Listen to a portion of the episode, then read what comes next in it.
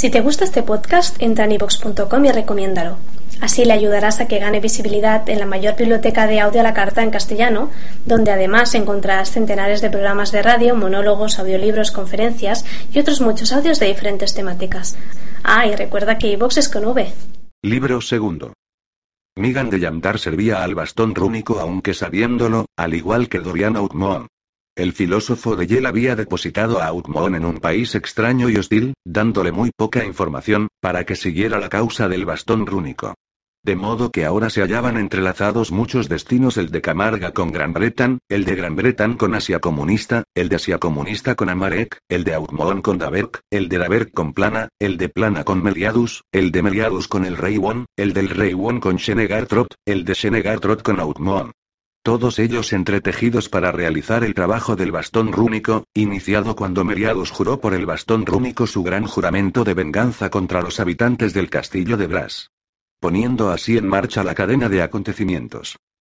En el tejido eran aparentes las paradojas e ironías, que se harían cada vez más claras para aquellos cuyos destinos se hallaban entrelazados en él. Y mientras Outmoon se preguntaba dónde se encontraba, en el tiempo o en el espacio, los científicos del Rey Won perfeccionaban máquinas de guerra cada vez más poderosas, capaces de ayudar a los ejércitos del Imperio Oscuro a extenderse con más y más rapidez por todo el globo, manchándolo todo de sangre. La alta historia del bastón rúnico. 1. Zenaten. Outmoon y Daber vieron aproximarse la extraña esfera y, con un gesto de fatiga, desenvainaron las espadas. Estaban andrajosos, con los cuerpos ensangrentados, los rostros pálidos, con los signos de la tensión del combate y con muy pocos signos de esperanza en los ojos.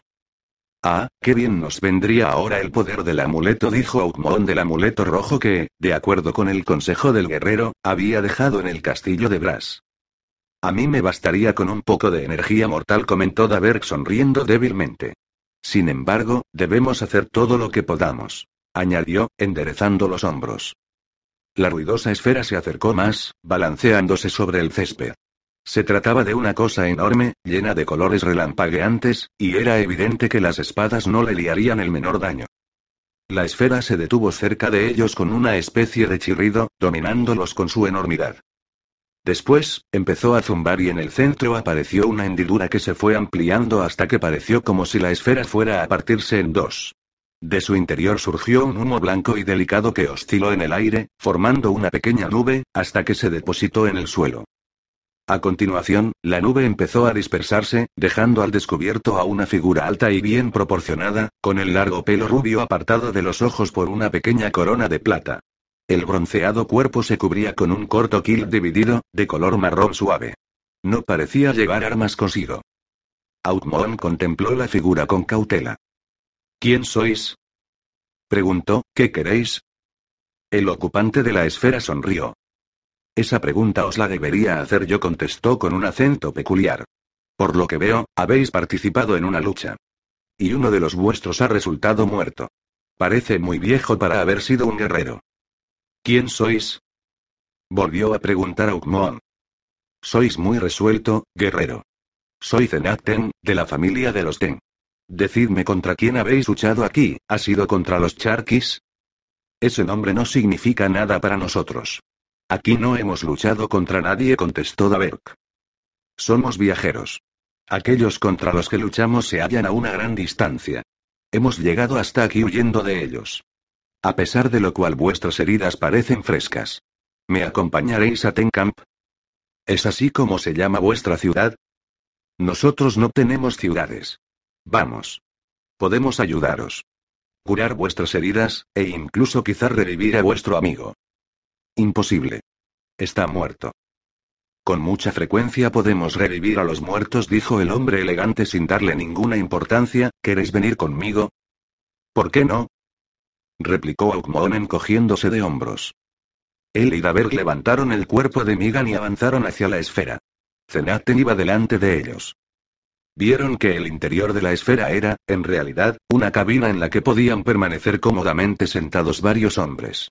Sin duda alguna, aquel artefacto era allí un medio de transporte habitual. Zenaten no hizo el menor esfuerzo por ayudarles, dejando que fueran ellos mismos los que decidieran dónde debían sentarse y qué posición debían adoptar. Pasó la mano por el panel de control de la esfera, y la hendidura empezó a cerrarse. Después iniciaron el viaje, rodando suavemente sobre el césped a una velocidad fantástica, viendo confusamente el paisaje a medida que pasaban. La llanura se extendía más y más. Nunca vieron en ella ni árboles, ni rocas, colinas o ríos. Outmon empezó a preguntarse si no se trataría, de hecho, de una pradera artificial. O que quizá hubiera sido artificialmente nivelada en el pasado. Zenaten observaba con atención uno de los instrumentos, gracias al cual, presumiblemente, veía el camino que seguían. Tenía las manos situadas sobre una palanca ajustada a una rueda que él hacía girar de vez en cuando en un sentido u otro, dirigiendo así el extraño vehículo. Pasaron a cierta distancia ante un grupo de objetos en movimiento, que ellos no pudieron definir a través de las paredes de la esfera. Outmon señaló en su dirección. Charkis dijo Zenaten. Si tenemos suerte, no nos atacarán. Parecía tratarse de cosas grises, con el color de la piedra oscura, pero dotados de numerosas patas y protuberancias oscilantes.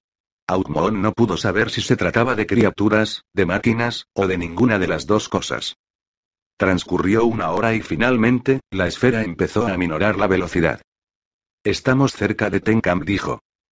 Poco después la esfera se detuvo y el hombre bronceado se echó hacia atrás, suspirando con alivio. Bien dijo. He encontrado lo que andaba buscando. Esa fuerza de Charkis avanza, alimentándose, en una dirección suroeste, por lo que no creo que se acerquen demasiado a Tencamp. ¿Qué son los Charkis? Preguntó Daver con un gesto de dolor al moverse de nuevo, a causa de sus heridas. Los charquis son nuestros enemigos, criaturas creadas para destruir la vida humana, contestó Zenaten. Se alimentan desde el suelo, absorbiendo energía de los campos ocultos de nuestro pueblo. Tocó una palanca y, tras dar una sacudida, el globo empezó a descender en el suelo. La tierra pareció tragárselos, cerrándose después sobre ellos. El globo continuó descendiendo durante un rato hasta que por fin se detuvo. Una luz brillante surgió de pronto y vieron que se hallaban en una pequeña cámara subterránea, que apenas si era lo bastante grande como para contener la esfera. Tenkam dijo lacónicamente Zenaten tocando una especie de clavo en el panel de control, lo que hizo que la esfera se abriera de nuevo. Descendieron al suelo de la cámara, llevando a Migan con ellos. Se tuvieron que agachar para pasar bajo un arco y salieron a otra cámara donde unos hombres vestidos de un modo similar a Zenaten acudieron presurosos hacia ellos, pasando a su lado, probablemente para reacondicionar la esfera. Por aquí dijo el hombre alto conduciéndoles a un cubículo que empezó a girar con lentitud. Outmon y Daberg se apoyaron contra los lados del cubículo, sintiéndose algo mareados, pero la experiencia pasó y Zenaten les condujo hasta una habitación cubierta por una mullida alfombra, que contenía muebles de aspecto sencillo pero cómodo. Estas son mis habitaciones, explicó. Enviaré a buscar ahora a los miembros médicos de mi familia que quizás sean capaces de ayudar a vuestro amigo. Disculpadme. Y tras decir esto desapareció en otra habitación. Poco después regresó, sonriendo. Mis hermanos no tardarán en llegar. Espero que sea así, dijo Daver con un tono de fastidio. Nunca me he sentido especialmente orgulloso de hallarme en compañía de cadáveres. No será por mucho tiempo. Vamos a otra habitación donde podréis refrescaros. Dejaron atrás el cuerpo de Migan y entraron en una habitación donde unas bandejas con comida y bebida parecían estar suspendidas en el aire, sin apoyo alguno, algo por encima de unos cojines apilados en el suelo. Siguiendo el ejemplo de Zenaten, se sentaron sobre los cojines y se sirvieron de la comida. Estaba deliciosa y no tardaron en ingerir grandes cantidades. Mientras lo hacían, entraron en la habitación dos hombres con un aspecto similar al de Zenaten. Es demasiado tarde, le dijo uno de ellos a Zenaten. Lo siento, hermano, pero no podemos revivir al anciano. Las heridas y el tiempo transcurrido. Zenaten miró a Daverki Outmon con una expresión de disculpa. Me temo que habéis perdido a vuestro compañero para siempre, dijo. En ese caso, quizá podáis ocuparos de que se le haga una buena despedida, dijo Davek, casi con alivio. Desde luego. Haremos todo lo que sea necesario. Los otros dos se marcharon y estuvieron ausentes durante media hora. Regresaron cuando Outmon y Davert terminaban de comer. El primero de ellos se presentó como Bralanten. Y el segundo como Polaten. Eran hermanos de Zenaten y ambos practicaban la medicina. Inspeccionaron las heridas de Outmon y Daberk y les aplicaron vendajes. Los dos guerreros no tardaron en sentirse mucho mejor. Ahora debéis decirnos cómo llegasteis al territorio de los Camp, dijo Zenaten. Muy pocos extranjeros se aventuran por nuestras llanuras, debido sobre todo a la presencia de los charquis. Tenéis que contarnos las cosas que ocurren en otras partes del mundo. No estoy muy seguro de que podáis comprender la contestación a vuestra primera pregunta, dijo Outmoon. O que podamos ayudaros con noticias de nuestro mundo. A continuación, explicó lo mejor que pudo cómo habían llegado hasta allí y dónde se encontraba su propio mundo. Zenaten le escuchó con una cuidadosa atención. Sí, tenéis razón, dijo. Comprendo muy pocas cosas de lo que me habéis contado. Jamás había oído hablar de ninguna Europa o Gran Bretaña, y el instrumento que me habéis descrito no es conocido por nuestra ciencia. Pero os creo. ¿De qué otro modo podríais haber aparecido tan de repente en la llanura de los Camp? ¿Qué son los Camp? Preguntó Daberk. Dijisteis que no eran ciudades. Y no lo son. Se trata de casas familiares que pertenecen a un clan. En nuestro caso, la casa subterránea pertenece a la familia Ten. Otras familias cercanas son los Son, los Sek y los Nen. Hace años había muchas más. Pero los Charquis las descubrieron y destruyeron. ¿Y qué son los Charquis? Preguntó Outmoon. Los Charquis son nuestros empiternos enemigos. Fueron creados por aquellos que en otros tiempos trataron de destruir las casas de la llanura. En último término, ese enemigo se destruyó a sí mismo en una especie de experimento explosivo, pero esas criaturas, los charquis, continúan deambulando por la llanura. Disponen de medios increíbles para derrotarnos, ya que pueden alimentarse con nuestra energía vital, dijo Zenaten con un estremecimiento. ¿Que se alimentan de vuestra energía vital? Preguntó Daberg frunciendo el ceño, ¿qué significa eso? Absorben todo aquello que crea vida, todo lo que es vida, dejándonos secos, inútiles, destinados a morir lentamente, incapaces de movernos. Outmoon se dispuso a plantear otra pregunta pero se lo pensó mejor y cambió de idea. Era evidente que el tema le resultaba doloroso a Zenaten. Así pues, cambió de tema y preguntó. ¿Y qué es la llanura? No me parece natural. No lo es.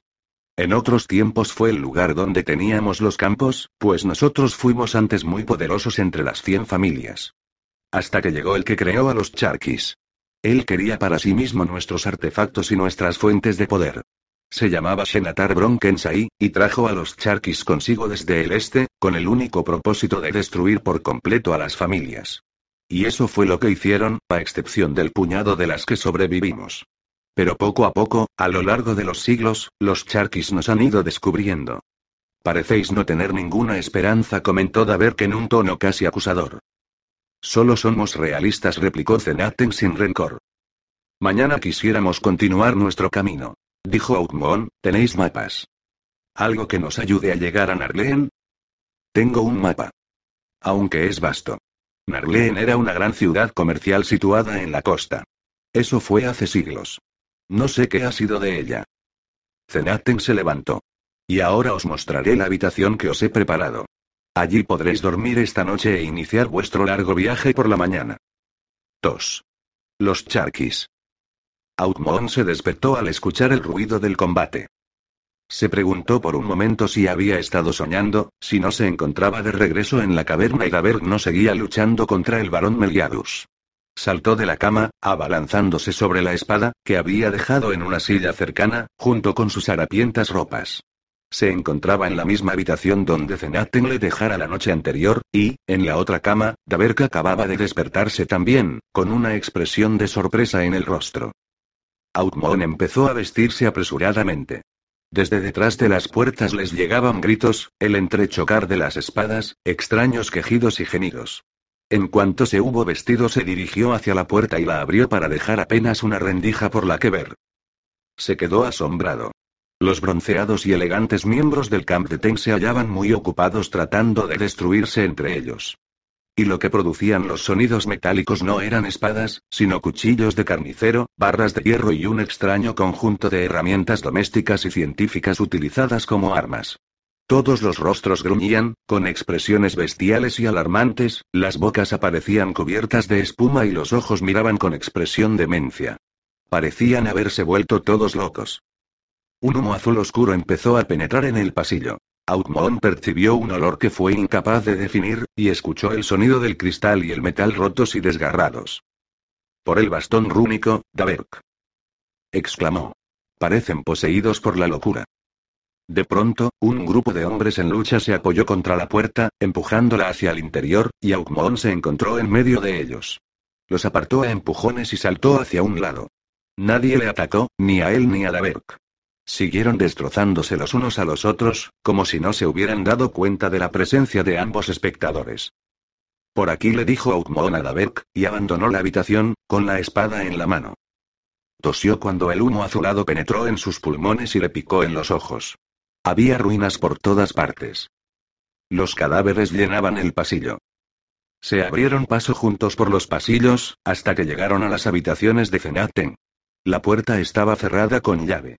Frenéticamente. Outmoon la golpeó con la empuñadura de la espada. Zenaten, somos Outmoon y Daberk. ¿Estáis dentro? Hubo un movimiento al otro lado de la puerta, que se abrió poco después. Zenaten apareció en el umbral, con el semblante mostrando una expresión aterrorizada. Les dejó entrar y luego volvió a cerrar la puerta enseguida. Los charquis. Dijo. Tuvo que haber otro grupo de ellos deambulando por alguna otra parte. He fracasado en mi misión de descubrirlos. Nos han tomado por sorpresa. Estamos condenados. Yo no veo ningún monstruo, dijo Daberk. Vuestros compañeros luchan entre ellos. Sí, esa es la forma que tienen los charquis de derrotarnos. Emiten ondas, una especie de rayos mentales que nos vuelven locos, nos convierten en acérrimos enemigos de nuestros mejores amigos y hermanos.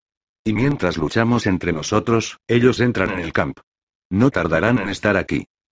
Ese humo azulado. ¿Qué es? preguntó Daberk. Eso no tiene nada que ver con los charquis. Procede de nuestros generadores destrozados. Ahora nos hemos quedado sin energía aunque la pudiéramos recuperar. Desde alguna parte les llegaron golpes y crujidos terribles que estremecieron toda la estancia donde se hallaban. Los charquis murmuró Zenaten. Sus rayos no tardarán en alcanzarme, incluso a mí, ¿por qué no os han alcanzado ya? Preguntó Outmoon. Porque algunos de nosotros poseemos una mayor capacidad para resistirlos. Vosotros, por ejemplo, no los sufrís en absoluto. Otros, en cambio, se desmoronan con mucha mayor rapidez. ¿No podemos escapar? Preguntó Outmoon mirando por la habitación, y la esfera en que vinimos. Demasiado tarde, demasiado tarde. Daberk sujetó a Zenaten por un hombro. Vamos, hombre, le dijo. Podemos escapar si nos movemos con rapidez. Vos podéis conducir la esfera. Tengo que morir con mi familia. La familia que he ayudado a destruir. Zenaten apenas si era reconocible como el hombre controlado y civilizado que había hablado con ellos el día anterior. Le había abandonado toda expresión de buen ánimo. Sus ojos ya refulgían, y a Outmoon le pareció que no tardaría en sucumbir al extraño poder de los charquis. Entonces, tomó una rápida decisión.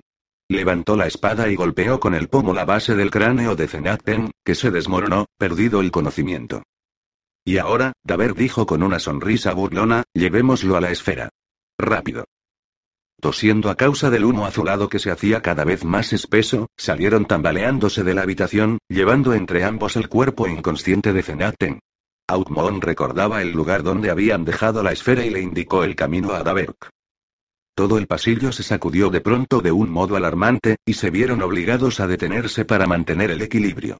Y entonces. La pared. Se está hundiendo. Aulló Daberk, retrocediendo. Rápido, Outmoon. Por ese otro lado. Tenemos que llegar a la esfera. Gritó Outmoon, tenemos que seguir. Fragmentos del techo empezaron a caer y una cosa gris como una piedra se arrastró por entre las grietas del muro, entrando en el pasillo. En el extremo de aquella cosa había lo que parecía ser una ventosa, como la de un pulpo, que se movía igual que si fuera una boca, tratando de entrar en contacto con ellos. Outmoon se estremeció lleno de horror y lanzó un tajo contra aquella cosa, que retrocedió. Pero después de emitir un ligero gemido, como si solo se hubiera ofendido un poco ante el ataque y deseara hacer amigos, avanzó de nuevo hacia ellos. En esta ocasión, Outmoon imprimió una mayor fuerza a su golpe y la cortó. Desde el otro lado de la habitación se escuchó un gruñido y un siseo. La criatura pareció sorprendida al comprobar que algo se le resistía. Sin dejar de sostener a Zenaten sobre su hombro, Outmoon lanzó otro golpe contra el tentáculo, después saltó sobre él y empezó a correr por el pasillo en ruinas. Vamos, Daberk. A la esfera. Daberk pasó junto al tentáculo herido y le siguió. Ahora, el muro daba paso a otro, poniendo al descubierto una verdadera masa de tentáculos en movimiento, una cabeza pulsante y un rostro que era una parodia de los rasgos humanos, y que mostraba una sonrisa apaciguadora de idiota. Seguramente quiere que le acariciemos. Exclamó Daber con un humor negro, al tiempo que intentaba evitar al tentáculo que se extendía hacia él. ¿Pretendéis seguir sus sentimientos de ese modo, Outmon? Outmon estaba muy ocupado tratando de abrir la puerta que conducía a la cámara donde estaba la esfera. Zenaten, que estaba en el suelo, cerca de él, empezó a gemir y se llevó las manos a la cabeza. Aucraón consiguió abrir la puerta, volvió a sostener a Zenaten sobre su hombro y traspasó el umbral, entrando en la cámara donde estaba la esfera. De allí no surgía ningún ruido y sus colores aparecían ahora apagados, pero se hallaba lo bastante abierta como para permitirles entrar en ella. Outmon subió la escalerilla y dejó a Zenaten en el asiento situado ante el panel de control. Daberk se le reunió enseguida. Poned este trasto en marcha, le dijo a Zenaten, o todos nosotros seremos devorados por el charqui que habéis visto ahí fuera. Y señaló hacia aquella cosa gigantesca que se estaba abriendo paso a través de la puerta de la cámara. Algunos tentáculos se arrastraron por los lados de la esfera, dirigiéndose hacia ellos. Uno tocó ligeramente a Zenaten en un hombro y el hombre lanzó un gemido. Outmon aulló y lo cortó de un tajo, haciéndolo caer blandamente al suelo. Pero otros tentáculos se balanceaban ahora a su alrededor, sujetando al hombre bronceado que parecía aceptar el contacto con una pasividad completa. Outmon y Daberg le gritaron para que pusiera en marcha la esfera, mientras se dedicaban desesperadamente a cortar las docenas de miembros oscilantes que les rodeaban. Outmon extendió una mano y sujetó con fuerza a Zenaten por la nuca. Cerrad la esfera, Zenaten. Cerradla. Este le obedeció con un movimiento espasmódico, haciendo descender una pequeña palanca. La esfera produjo un zumbido y un murmullo y empezó a brillar con toda clase de colores. Los tentáculos trataron de resistir el continuo movimiento de las paredes, a medida que la abertura empezaba a cerrarse. Tres de aquellos tentáculos lograron sobrepasar la defensa de la Berk y se adhirieron a Zenaten, que gimió y quedó flácido. Una vez más, Outmon cortó los tentáculos y, finalmente, la esfera se cerró y empezó a elevarse. Uno tras otro, los tentáculos fueron desapareciendo, a medida que la esfera se elevaba, y Outmon emitió un verdadero suspiro de alivio. Se volvió hacia el hombre bronceado y exclamó: Estamos libres. Pero Zenaten miraba apagadamente ante sí, con los brazos colgándole flácidamente a los costados. No sirve de nada, dijo con lentitud. Me ha arrebatado la vida. Y se derrumbó hacia un lado, cayendo al suelo. Outmon se inclinó junto a él colocando una mano sobre su pecho para localizar el latido de su corazón. Al hacerlo, se estremeció horrorizado.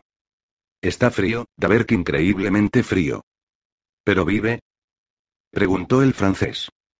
Está muerto, contestó Outmon sacudiendo la cabeza. La esfera seguía elevándose con rapidez y Aukmon saltó hacia los controles, observándolos desesperado, sin saber distinguir un instrumento de otro, sin atreverse a tocar nada para no descender de nuevo hacia donde los charquis celebraban su festín, absorbiendo la vida al pueblo del Campten. De pronto, se encontraron en el aire libre y se vieron rodeados por el césped. Outmon se sentó ante los controles y tomó la palanca, tal y como le había visto hacer a Zenaten el día anterior. La empujó cautelosamente hacia un lado y tuvo la satisfacción de comprobar que la esfera se movía enseguida en esa misma dirección. Creo que puedo conducirla, le dijo a su amigo. Pero no tengo ni la menor idea de cómo se para o se abre. Mientras dejemos atrás a esos monstruos, no me sentiré nada deprimido, comentó Daver con una sonrisa. Dirigid este trasto hacia el sur, Outmont. Al menos iremos en la dirección que teníamos intención de seguir. Outmon hizo lo que se le sugería y avanzaron durante varias horas sobre la llanura hasta que, al final, vieron ante ellos un bosque. Será interesante comprobar cómo se comporta la esfera cuando lleguemos a los árboles, dijo Daver cuando su compañero le señaló los árboles. Es evidente que no ha sido diseñada para esa clase de terreno. 3. El río Sayou. La esfera chocó contra los árboles, produciendo un estrepitoso sonido de madera desgarrada y metal retorcido. Daber y Outmon salieron despedidos hacia el extremo más alejado de la cámara de control, en compañía del desagradable cadáver de Zenaten. Primero salieron proyectados hacia arriba, después hacia los lados, y de no haber sido porque las paredes de la esfera estaban muy bien acolchadas, habrían podido morir con los huesos rotos. La esfera se detuvo por fin, giró durante unos momentos y de pronto se partió, abriéndose en dos, arrojando al suelo a Outmoon y Daberk. ¡Qué experiencia tan innecesaria para alguien tan débil como yo! exclamó Daberk con un gemido. Outmoon sonrió en son de burla, debido en parte al humor de su compañero, pero también al alivio que experimentó. Bueno, dijo, hemos escapado más fácilmente de lo que me habría atrevido a imaginar. Levantaos, Daberk. Tenemos que seguir nuestro camino. Hacia el sur. Creo que nos vendría bien un pequeño descanso, dijo Daberk desperezándose y levantando la mirada hacia las ramas verdes de los árboles. El sol se abría paso entre ellas, dando al bosque tonalidades esmeralda y doradas. Se percibía el penetrante olor a pinos y abedules, y desde una de las ramas superiores una ardilla miró hacia ellos con sus brillantes ojos negros y sardónicos. Tras ellos se hallaban los restos de la esfera, entre una maraña de raíces y ramas quebradas. Varios árboles pequeños habían quedado cortados, y otros desgajados. Outmon se dio cuenta de que habían tenido mucha suerte de escapar con vida. Se estremeció ahora y comprendió el sentido de las palabras de su compañero. Se sentó sobre una pequeña elevación cubierta de hierba, apartando la mirada de los restos de la esfera y del cadáver de Zenaten que podía verse, tumbado, en uno de los lados de esta. Daberk se dejó caer a su lado, tumbándose de espaldas en el suelo. Del interior de su ajado jubón extrajo un trozo de pergamino doblado. Era el mapa que Zenaten les había entregado poco antes de que se retiraran a descansar la noche anterior. Lo abrió y estudió su contenido. Mostraba la llanura con bastante detalle, marcando los distintos camps del pueblo de Zenaten y lo que parecían ser las huellas de caza de los charquis. Junto a la mayor parte de los habitáculos subterráneos aparecían cruces, mostrando probablemente aquellos que habían sido destruidos por los charquis. Mirad, dijo, señalando un lugar situado cerca de la esquina del mapa. Aquí está el bosque. Y justo al norte hay marcado un río. El Sayou. Esta flecha señala al sur, hacia Narlen. Por lo que puedo deducir, ese río nos conducirá hasta la ciudad. En tal caso, vayamos en dirección al río en cuanto nos hayamos recuperado un poco, asintió Oukmoon. Cuanto antes lleguemos a Narlen, tanto mejor. Allí, al menos, espero descubrir en qué lugar y tiempo nos encontramos. Fue una verdadera mala suerte que los charquis atacaran cuando lo hicieron. Si hubiéramos podido interrogar más a Zenaten, habríamos podido saber por él dónde nos encontramos. Durmieron durante una hora o más, envueltos por la paz del bosque. Después se levantaron, se ajustaron las rotas ajadas y emprendieron el camino hacia el norte, donde estaba el río. A medida que avanzaban los matojos se espesaban y la arboleda se hacía más densa. Las colinas sobre las que se elevaban los árboles también se fueron haciendo más escarpadas, de modo que al llegar la noche estaban agotados y de mal humor, y apenas si hablaban entre sí. Outmon rebuscó entre los pocos objetos que llevaba en la bolsa, y palpó una caja de yesca de ornamentado dibujo. Siguieron caminando durante media hora más, hasta que llegaron a una corriente de agua que alimentaba un gran estanque situado entre laderas altas, cubiertas de árboles por tres de sus lados. Junto al estanque había un pequeño claro. Pasaremos la noche aquí, Daberk, pues ya no puedo seguir más. Daberk asintió con un gesto y se dejó caer junto al estanque, bebiendo con avidez del agua clara. Parece profundo, dijo, incorporándose y secándose los labios. Outmon se dedicaba a encender una fogata y no dijo nada. No tardaron en disponer de un buen fuego. Quizá debiéramos intentar cazar algo, dijo Daberk perezosamente. Empiezo a tener hambre. ¿Sabéis algo de cazar en el bosque, Outmon? Algo contestó este. Pero yo no tengo hambre, Daberk. Y, tras decir esto, se tumbó en el suelo y se quedó durmiendo. Era de noche y hacía frío, y Outmon se despertó instantáneamente ante el grito aterrorizado de su amigo. Se levantó enseguida y miró en la dirección que le señalaba Daberk, al tiempo que extraía la espada de su funda. Y se quedó con la boca abierta, horrorizado ante lo que vio. Surgiendo de las aguas del estanque, que le resbalaban por los enormes costados, había una criatura reptiliana, con refulgentes ojos negros y escamas tan negras como la noche. Solo la boca, muy abierta ahora, mostraba la blancura de unos dientes puntiagudos. El animal se arrastraba por el agua, dirigiéndose hacia ellos. Outmon retrocedió, sintiéndose empequeñecido por aquel monstruo. La cabeza del animal oscilaba hacia abajo y adelante, y las mandíbulas se cerraron con un chasquido a muy poca distancia del rostro de Outmon, casi asfixiado por la nauseabunda respiración del reptil. Corred, Outmon, corred. Gritó Daberk. Juntos, echaron a correr hacia la protección del bosque. Pero la criatura ya había salido del agua y les perseguía. De su garganta surgió un terrible crujido que pareció llenar todo el bosque. Outmon y Daberk se cogieron de la mano para mantenerse juntos, mientras retrocedían tambaleándose por entre los matojos, sin ver apenas nada en la oscuridad de la noche. Volvieron a escuchar el crujido del monstruo y en esta ocasión surgió de sus fauces una lengua suave y larga, que se extendió como un látigo en el aire, atrapando a Daberk por la cintura. El francés gritó y trató de golpear aquella lengua con su espada.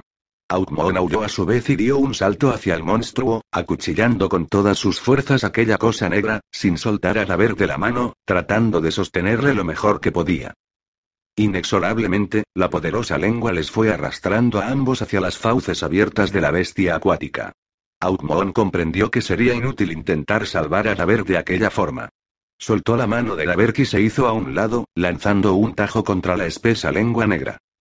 Entonces, tomó la espada con ambas manos, la levantó por encima de su cabeza y la dejó caer con todas sus fuerzas. La bestia volvió a rugir y el terreno se estremeció, pero la lengua se partió lentamente y una sangre nauseabunda surgió de ella. Escucharon entonces un terrible grito y el monstruo acuático empezó a golpear en todas direcciones, desgajando los árboles con su fuerza. Outmon asió a Daberk, lo hizo levantarse de un estirón, y apartó la pegajosa carne de la lengua partida. Gracias jadeó Daberk mientras corrían. Este territorio empieza a disgustarme, Outmon. Parece mucho más lleno de peligros que el nuestro. El monstruo del estanque les persiguió, rugiendo, crujiendo y lanzando aullidos, enloquecido de rabia. Vuelve a darnos alcance. Gritó Outmon, no podemos escapar de él. Se volvieron, tratando de ver en la oscuridad. Y pudieron ver los dos ojos refulgentes de la criatura. Outmon levantó la espada en la mano, recuperando el equilibrio. Solo nos queda una posibilidad, gritó, y lanzó la espada directamente contra aquellos ojos malvados. Hubo otro poderoso rugido y un enorme ruido agitado entre los árboles. Después, las brillantes órbitas desaparecieron y escucharon a la bestia arrastrándose por donde había venido, de regreso hacia el estanque. Outmon jadeó, pero se sintió aliviado. No he logrado matarlo, pero sin duda alguna decidió que no éramos la presa fácil por la que nos había tomado en un principio. Vamos, Daberk, alcancemos ese río en cuanto podamos. Quiero dejar atrás este condenado bosque. ¿Y qué os hace pensar que el río sea menos peligroso? Le preguntó Daberk con una sonrisa sardónica mientras iniciaban de nuevo el recorrido a través del bosque, guiándose para encontrar la dirección por los lados de los árboles sobre los que crecía el musgo. Dos días más tarde salieron del bosque y se encontraron en la ladera de una colina que descendía escarpadamente hacia un valle, recorrido por un río bastante ancho. Sin duda alguna, se trataba del río Sayou. Estaban cubiertos de suciedad, sin afeitar, con las ropas destrozadas casi a punto de desintegrarse. A Outmon solo le quedaba una daga como única arma, y Daberk había terminado por quitarse el jubón destrozado, e iba desnudo hasta la cintura. Bajaron la ladera de la colina, tropezando con las raíces, golpeándose con las ramas, sin prestar atención a las dificultades en su prisa por llegar al río. No sabían a dónde les llevaría el río, pero no solo querían dejar atrás el bosque y su monstruo, ya que, aun cuando no habían descubierto nada tan terrible como el reptil del estanque, habían visto a más monstruos a cierta distancia y divisado las huellas de otros. Se lanzaron al agua y se dedicaron a lavarse y quitarse el barro y la suciedad de los cuerpos, sonriéndose el uno al otro. Ah, qué dulce es el agua. exclamó Daberk. Acerquémonos a las ciudades y a la civilización. No me importa lo que nos pueda ofrecer esa civilización. Siempre será algo más familiar que lo peor de este lugar natural tan sucio. Outmon sonrió, sin compartir del todo el estado de ánimo de Daberk, aunque comprendiendo sus sentimientos. Construiremos una almadía, dijo. Tenemos suerte de que la corriente vaya hacia el sur. Todo lo que necesitamos hacer es dejar que la corriente nos arrastre hacia nuestro objetivo. Y además podéis pescar, Outmon. Podremos prepararnos una buena comida. No estoy acostumbrado a los sencillos alimentos que hemos estado tomando estos dos últimos días, bayas y raíces. Puaj. Os enseñaré a pescar, Daberk. La experiencia os puede ser muy valiosa si en el futuro os vierais inmerso en una situación similar. Y se echó a reír, dándole a su amigo una palmada en la espalda. 4. Baljón de Starbel. Cuatro días más tarde la almadía les había permitido avanzar muchos kilómetros río abajo. Ya no había bosques en las orillas, sino que ahora se veían suaves colinas y mares de grano silvestre que crecía a ambos lados. Outmoon y Daberk se alimentaban de lo que pescaban en el río, además del grano y la fruta recogida de las orillas, y se fueron sintiendo más relajados a medida que la almadía avanzaba hacia Narlen. Tenían el aspecto de marineros náufragos, con las ropas destrozadas, las barbas hirsutas y cada día más abundantes, pero en sus ojos ya no aparecía la salvaje mirada del hambriento sometido a toda clase de peligros, todo lo cual permitía que su estado de ánimo hubiera mejorado mucho. Durante la tarde del cuarto día de navegación divisaron un barco. Se levantaron y le hicieron señas frenéticamente, intentando llamar su atención. Quizá ese barco proceda de Narlen. Gritó Outmon, quizá nos admitan a bordo y nos permitan trabajar para pagar nuestro pasaje a la ciudad. Se trataba de un barco de proa alta, hecho de madera pintada con vivos colores, entre los que predominaban el rojo, el dorado, el amarillo y el azul. Aunque tenía el aspecto de una goleta de dos palos, también disponía de remos, que ahora estaban siendo utilizadas para avanzar hacia ellos, corriente arriba. De los palos y cuerdas ondeaban cien banderas de brillantes colores, y los hombres que se veían en la cubierta también iban vestidos con ropas de vivos colores. Los remos del barco dejaron de impulsarlo y la nave se deslizó a un costado de la almadía. Por la borda se asomó un rostro de poblada barba, que les miró, ¿quiénes sois? Preguntó. Viajeros. Extranjeros en estos contornos. ¿Podemos subir a bordo y pagar con nuestro trabajo el pasaje a Narleen? Preguntó Daberk. El hombre de la barba se echó a reír. Ah, claro que podéis. Subid a bordo, caballeros. Les tendieron una escala de cuerda y Aukmoon y Daberk subieron, sintiéndose agradecidos, y poco después se encontraban en la cubierta de la nave. Este es el halcón del río, les dijo el hombre de la barba. ¿Habéis oído hablar de él? Ya os lo he dicho. Somos extranjeros, contestó Aukmoon. Ah, bueno, este barco es propiedad de Baljón de Starbel.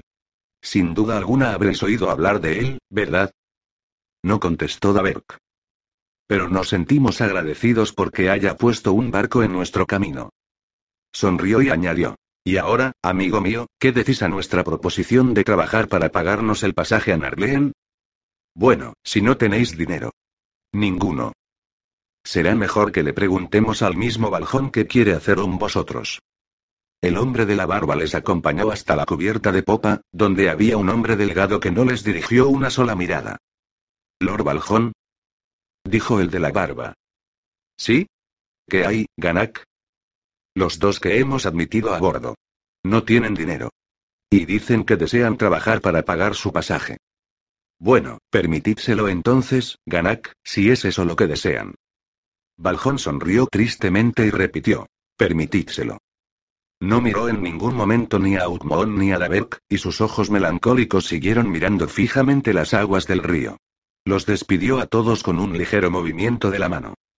Outmoon se sintió incómodo y miró a su alrededor. Toda la tripulación les estaba mirando en silencio, con débiles sonrisas en los rostros curiosos. ¿Cuál es la broma? preguntó, convencido de que se estaban riendo de algo. ¿Broma? replicó Ganak. No hay ninguna. Y ahora, caballeros, ¿queréis tomar un remo para llevaros a Narleen? Si esa es la clase de trabajo que nos permite acercarnos a la ciudad. Dijo Daver con cierta mala gana. Parece un trabajo arduo, comentó Outmoon. Pero si nuestro mapa es correcto, no debemos hallarnos muy lejos de Narleen. Mostradnos dónde están nuestros remos, amigo Ganak. Ganak les acompañó a lo largo de la cubierta, hasta que llegaron al pasadizo existente entre los remeros. Una vez allí, a Outmoon le impresionó mucho ver el estado en que se encontraban los hombres. Todos parecían estar medio muertos de hambre y cubiertos de suciedad. No comprendo. Empezó a decir. No os preocupéis, le interrumpió Ganak echándose a reír. Pronto lo entenderéis. ¿Qué son estos remeros? Preguntó Daver consternado. Son esclavos, caballeros. Y vosotros también lo sois ahora. A bordo del halcón del río no admitimos a nadie que no represente un beneficio para nosotros, y puesto que no tenéis dinero y no parece probable que podamos obtener un rescate, os convertiremos en esclavos para que manejéis nuestros remos. Bajad ahí. Daber desenvainó la espada y Aukmoon la daga, pero Ganak retrocedió y les hizo una seña a los hombres de su tripulación. A por ellos, muchachos. Enseñadles unos cuantos trucos, ya que no parecen comprender lo que deben hacer los esclavos. Detrás de ellos y a lo largo del pasadizo, apareció un gran número de marineros, todos ellos armados con relucientes espadas, mientras que otro grupo se les acercaba de frente. Daber y Outmon se prepararon para morir llevándose por delante a un buen número de marineros, pero entonces desde arriba descendió una figura que colgaba de una cuerda. Se balanceó sobre ellos y les golpeó con fuerza en la cabeza, utilizando un bastón de madera. Ambos perdieron el conocimiento y cayeron junto a los remos. La figura sonrió burlonamente y se dejó caer sobre el pasillo, metiéndose el bastón de madera en el cinto. Ganak se echó a reír y le palmeó el hombro. Buen trabajo, Orindo. Ese truco siempre es el mejor, y nos ahorra mucho derramamiento de sangre. Los demás marineros se adelantaron, desarmaron a los dos hombres caídos y les ataron las muñecas a un remo. Cuando Outmoon despertó, él y que estaban el uno al lado del otro, sentados sobre un duro banco. Vio a Orindo sentado en el pasadizo, con las piernas colgando sobre ellos. Era un muchacho que apenas tendría 16 años, y mostraba una burlona sonrisa en el rostro. Se volvió y llamó a alguien a quien Outmoon no pudo ver. Ya se han despertado. Ahora ya podemos seguir nuestro camino. Te regreso a Narglen. Les guiñó un ojo a Outmoon y a Daberki añadió. Ya podéis comenzar, caballeros. Parecía estar imitando una voz que le llegara desde arriba. Tenéis suerte. Ahora hemos girado y vamos corriente abajo. Vuestro primer trabajo será fácil. Outmon hizo una burlona inclinación sobre el remo al que estaba atado. Gracias, joven. Apreciamos vuestra preocupación. Os daré más consejos de vez en cuando, pues así es mi amable naturaleza, replicó Orindo incorporándose. Se arremolinó la capa roja y azul alrededor de su cuerpo y se alejó contoneándose por el pasillo. A continuación se asomó el rostro de Ganak. Empujó el hombro de Outmon con un afilado bichero y dijo: Remad bien, amigo, si no queréis sentir la mordedura de esto en las entrañas. Después, Ganak desapareció. Los otros remeros se inclinaron y empezaron a cumplir con su tarea. Outmon y Daberk se vieron obligados a imitarles. Remaron durante la mayor parte del día, percibiendo el olor a sudor de los cuerpos, y para comer solo recibieron un cuenco de sopa al mediodía. El duro trabajo les desgarraba la espalda, aunque los murmullos de gratitud de los demás esclavos al tener que remar río abajo, les permitieron comprender lo que significaría hacer lo mismo río arriba. Por la noche se tumbaron sobre los remos, apenas capaces de ingerir un segundo cuenco de una masa nauseabunda que, en todo caso, resultó mucho peor que la primera. Outmon y Daberk se sentían demasiado débiles como para hablar, pero hicieron algún intento por desembarazarse de sus ligaduras. Les fue imposible. Estaban demasiado agotados para librarse de unas cuerdas tan bien atadas. A la mañana siguiente les despertó el bozarrón de Ganak. Todos los remeros a sus puestos. Vamos, escoria. Me refiero a vosotros. Caballeros. A remar. A remar. Hay una presa a la vista, y si fallamos sufriréis la cólera del Orbaljón. Los agotados cuerpos de los demás remeros se pusieron a remar enseguida al escuchar aquellas amenazas, y Aukmoon y Daberk inclinaron las espaldas y contribuyeron a impulsar el enorme barco en contra de la corriente.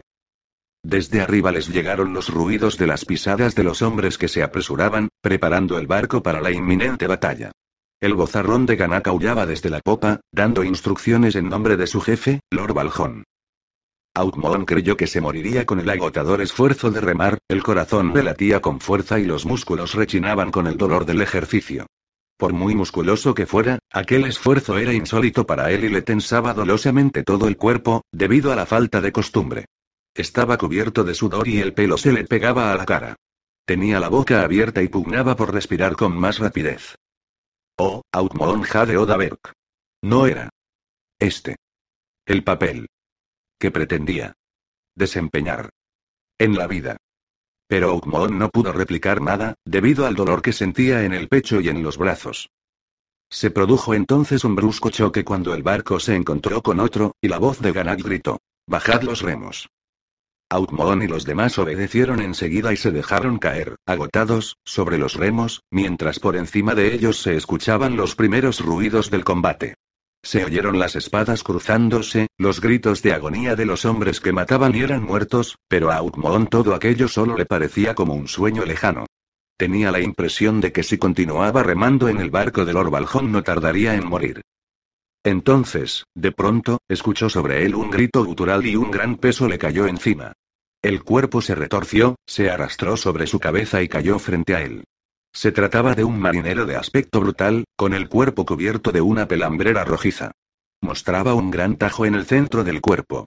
Abrió la boca en busca de aire, se estremeció y murió, cayéndole de la mano el cuchillo que había sostenido. Outmon se lo quedó mirando durante un rato, medio atontado. Pero su cerebro no tardó en ponerse a trabajar. Extendió los pies y tocó el cuchillo caído. Poco a poco, haciendo cortas pausas, lo fue atrayendo hacia sí, hasta que se encontró debajo del banco que ocupaba. Después, agotado, volvió a dejarse caer sobre el remo. Mientras tanto, los sonidos del combate se fueron apagando y poco después el olor a madera quemada obligó a Outmoon a regresar a la realidad. Miró a su alrededor con una expresión de pánico y no tardó en darse cuenta de lo que sucedía. Es el otro barco el que está ardiendo, le dijo Daberk. Estamos a bordo de un barco pirata, amigo Outmoon. Un barco pirata. Sonrió con sorna y añadió. Qué ocupación más innoble. Y con una salud tan frágil como la mía. Outmoon reflexionó críticamente, dándose cuenta de que Daberk parecía estar reaccionando mucho mejor que él ante aquella situación. Exhaló un profundo suspiro y enderezó los hombros todo lo que pudo. Tengo un cuchillo. Empezó a decir en un susurro. Pero Daberg le interrumpió enseguida con un gesto. Lo sé. Te he visto. Has pensado con rapidez, Outmoon.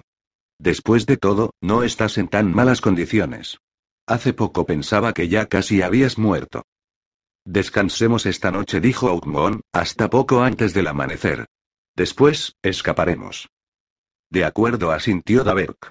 Ahorraremos toda la fuerza que podamos. Valor, Outmoon. No tardaremos en volver a ser hombres libres. Durante el resto del día siguieron remando río abajo, haciendo una sola pausa al mediodía para tomar su cuenco de sopa. En aquellos momentos, Ganak apareció en el pasadizo y empujó el hombro de Outmoon con el bichero. Bueno, amigos míos, un día más y se habrá cumplido vuestro deseo. Mañana habremos atracado en Starbell. ¿Y qué es Starbell? Gruñó Outmoon. Ganak le miró con una expresión de asombro. Debéis venir de muy lejos si no habéis oído hablar de Starbell. Forma parte de Narleen. La mejor parte. Es la ciudad amurallada donde habitan los grandes príncipes del río.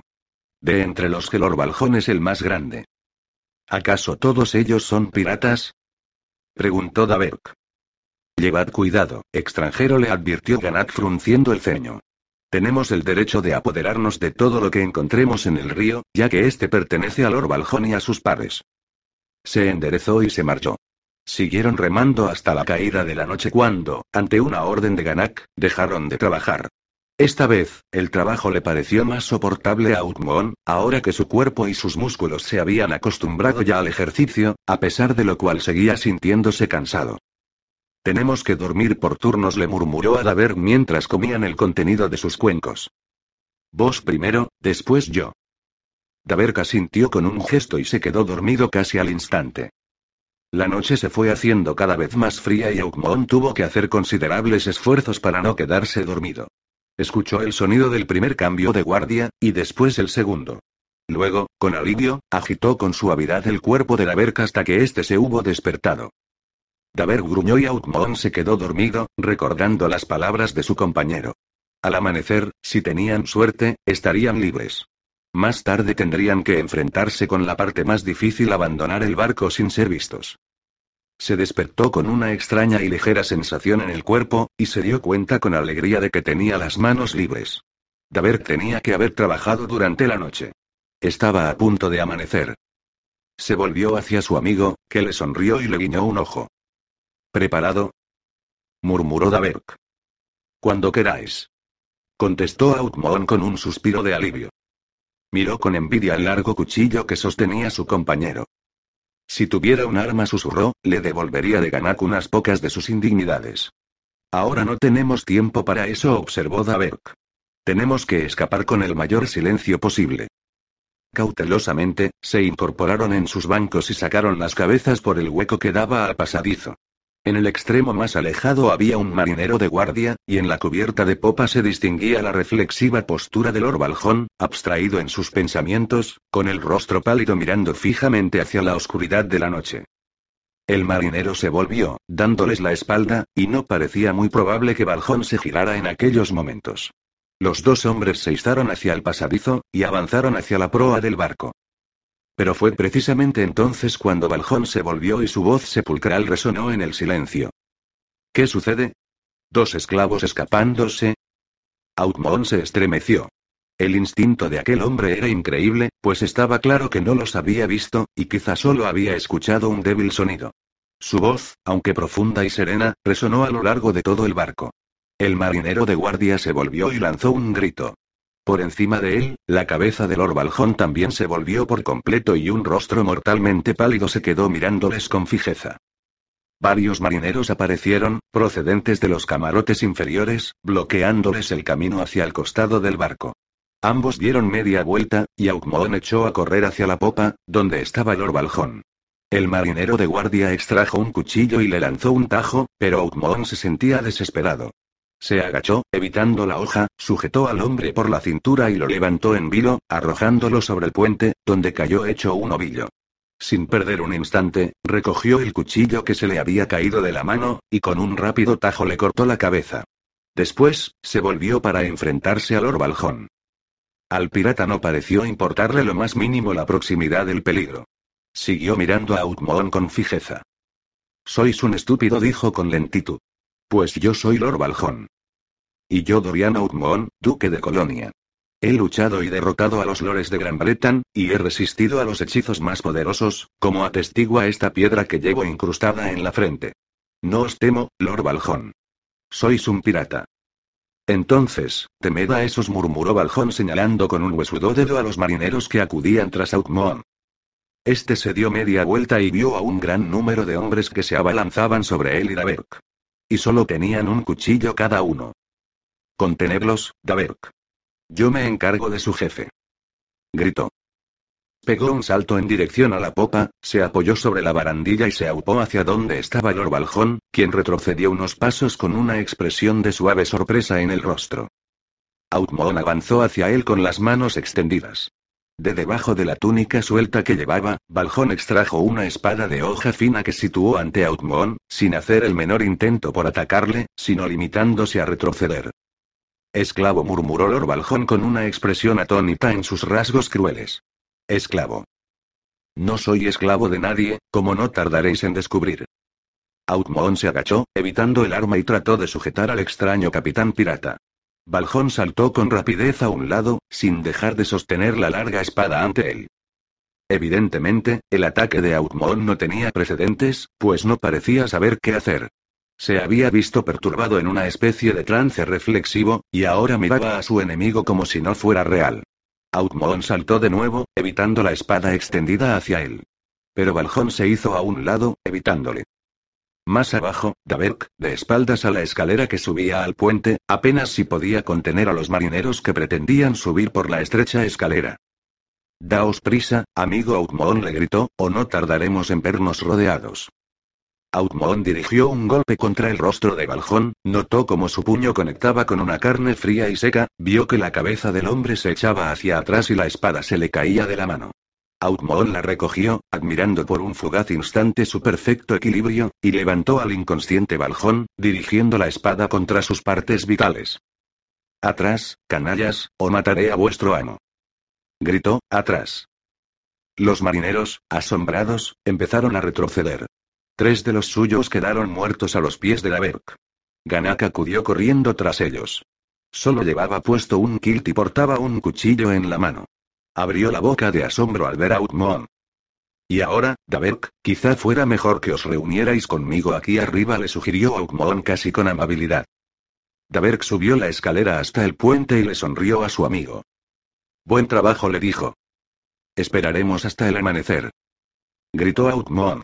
Entonces, dirigiréis el barco hacia la orilla. Una vez hecho eso, y en cuanto estemos libres, quizá deje con vida a vuestro amo.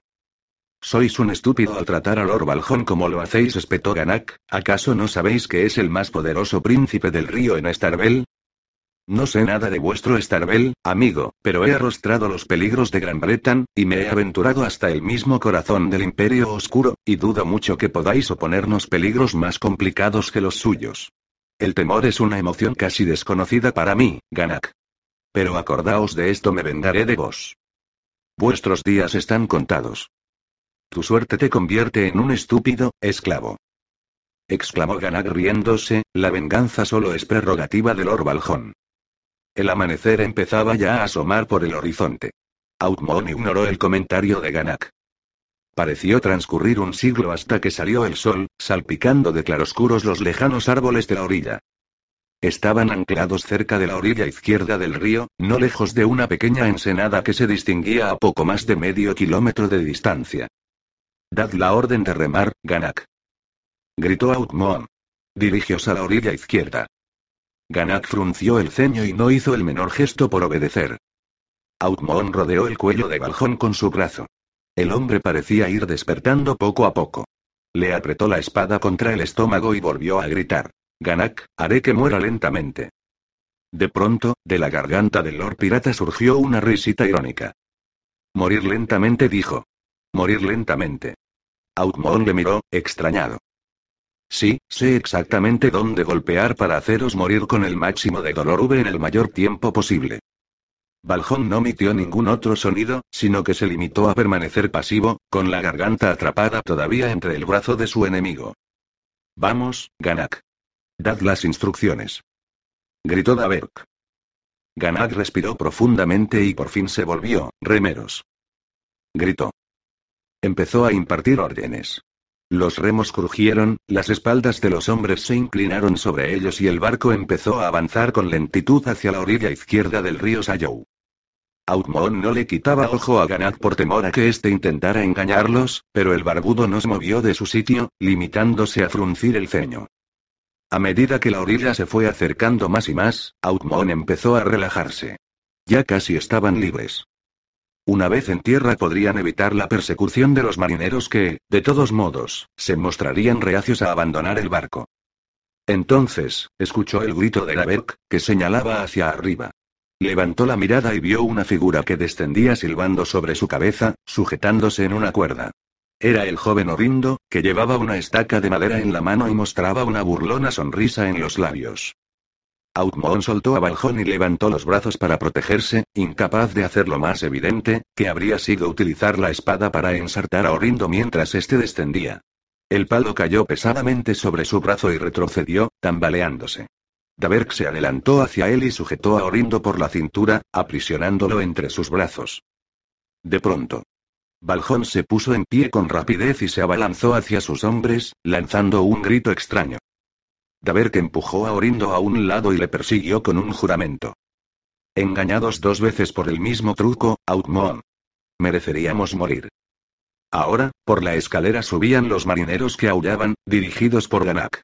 Outmon lanzó un golpe contra este, pero el barbudo lo bloqueó e intentó un golpe lateral contra las piernas de Outmon, quien se vio obligado a saltar hacia atrás. Ganak terminó de subir a la popa y se le enfrentó, con una burlona sonrisa en los labios. Y ahora, esclavo, veremos cómo lucháis contra un hombre. Le espetó. No veo a un hombre ante mí, replicó Aukmoon. Solo veo una especie de bestia. Se echó a reír, al tiempo que Ganak intentaba golpearle de nuevo, defendiéndose con rapidez gracias a la espada maravillosamente equilibrada que le había quitado a Baljón. Lucharon sobre el puente, avanzando y retrocediendo, mientras Daberk se las arreglaba para contener a los demás, al pie de la escalera. Ganak era un hábil espadachín, pero su corta espada no podía competir con la excelente arma del Lord Pirata. Outmon le alcanzó en el hombro, retrocedió en el instante en que la espada corta golpeaba contra la empuñadura de su espada, haciéndole casi perder el arma, que estuvo a punto de soltársele de la mano, se recuperó enseguida y volvió a lanzar una estocada contra Ganak, alcanzándole ahora en el brazo izquierdo. El barbudo huyó como un animal y se abalanzó contra él, con una renovada ferocidad. Outmoon volvió a detenerle con una estocada en el brazo derecho. El barbudo sangraba ahora por ambos brazos, mientras que Outmoon seguía ileso. Pero Ganak no cejó y reanudó el ataque, impulsado ahora por una especie de pánico feroz. La siguiente estocada de Outmoon la dirigió hacia el corazón, para terminar de una vez con los sufrimientos del hombre. La punta de la hoja mordió la carne, arañó el hueso y Ganak quedó muerto antes de caer al suelo. Pero los demás marineros habían obligado a Daberka a retroceder. Ahora se hallaba rodeado, lanzando tajos a su alrededor con el cuchillo. Outmoon dejó el cadáver de Ganak, dio un salto hacia adelante con la espada al frente y atravesó el cuello de uno de los marineros. Logró introducir la hoja entre las costillas de otro, antes de que se dieran cuenta de su presencia. Ahora, espalda contra espalda, Outmoon y Daberg mantuvieron a raya a los marineros, pero daba la impresión de que debían apresurarse a escapar, pues no dejaban de acudir más marineros uniéndose al ataque de sus camaradas. La cubierta no tardó en hallarse llena de cadáveres y Outmoon y Daberg mostraban una docena de cortes cada uno y tenían los cuerpos ensangrentados. A pesar de todo, seguían luchando. Outmoon distinguió fugazmente a Lord que estaba junto al palo mayor contemplando el combate con mirada penetrante, observándole fijamente, como si quisiera obtener una clara impresión de los rasgos de su rostro durante el resto de su vida. Outmoon se estremeció, pero volvió rápidamente toda su atención a los marineros atacantes.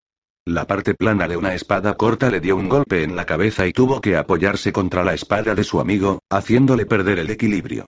Entonces, ambos se desmoronaron sobre la cubierta. Se removieron con rapidez, sin dejar de luchar. Outmoon alcanzó a un hombre en el estómago, lanzó el puño contra el rostro de otro que se inclinaba sobre él y por fin pudo arrodillarse. Entonces, de pronto, los marineros retrocedieron, con los ojos fijos en el puerto. Outmoon se levantó de un salto y Daver con él.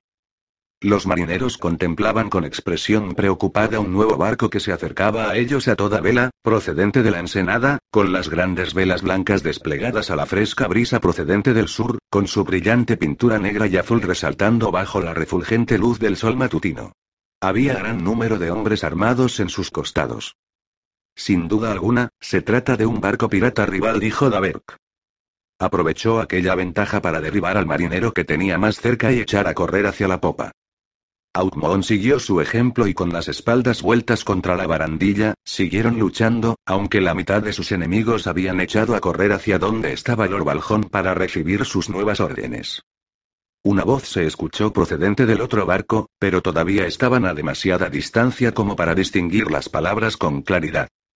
De algún modo, en medio de toda aquella confusión, Outmoon escuchó la profunda voz de Baljón pronunciar una sola palabra, que más bien pareció un juramento. Beuchard. exclamó. Después, los marineros se volvieron a lanzar contra ellos y Outmoon sintió una hoja que le producía un corte en la cara, volvió los ojos relampagueantes hacia su atacante y extendió la espada, introduciéndole la punta por la boca y elevándola hacia el cerebro. Escuchó el grito del hombre, largo y horrible, en su último aliento. Outmoon no mostró la menor piedad. Extrajo la espada y la volvió a hincar en el corazón de otro. Y así continuaron la lucha, mientras la goleta negra y azul se acercaba más y más. Por un momento, se preguntó si aquel otro barco sería amigo o enemigo. Pero no dispuso de mucho tiempo para planteárselo, pues los marineros siguieron presionándole, levantando y dejando caer sus pesadas espadas cortas.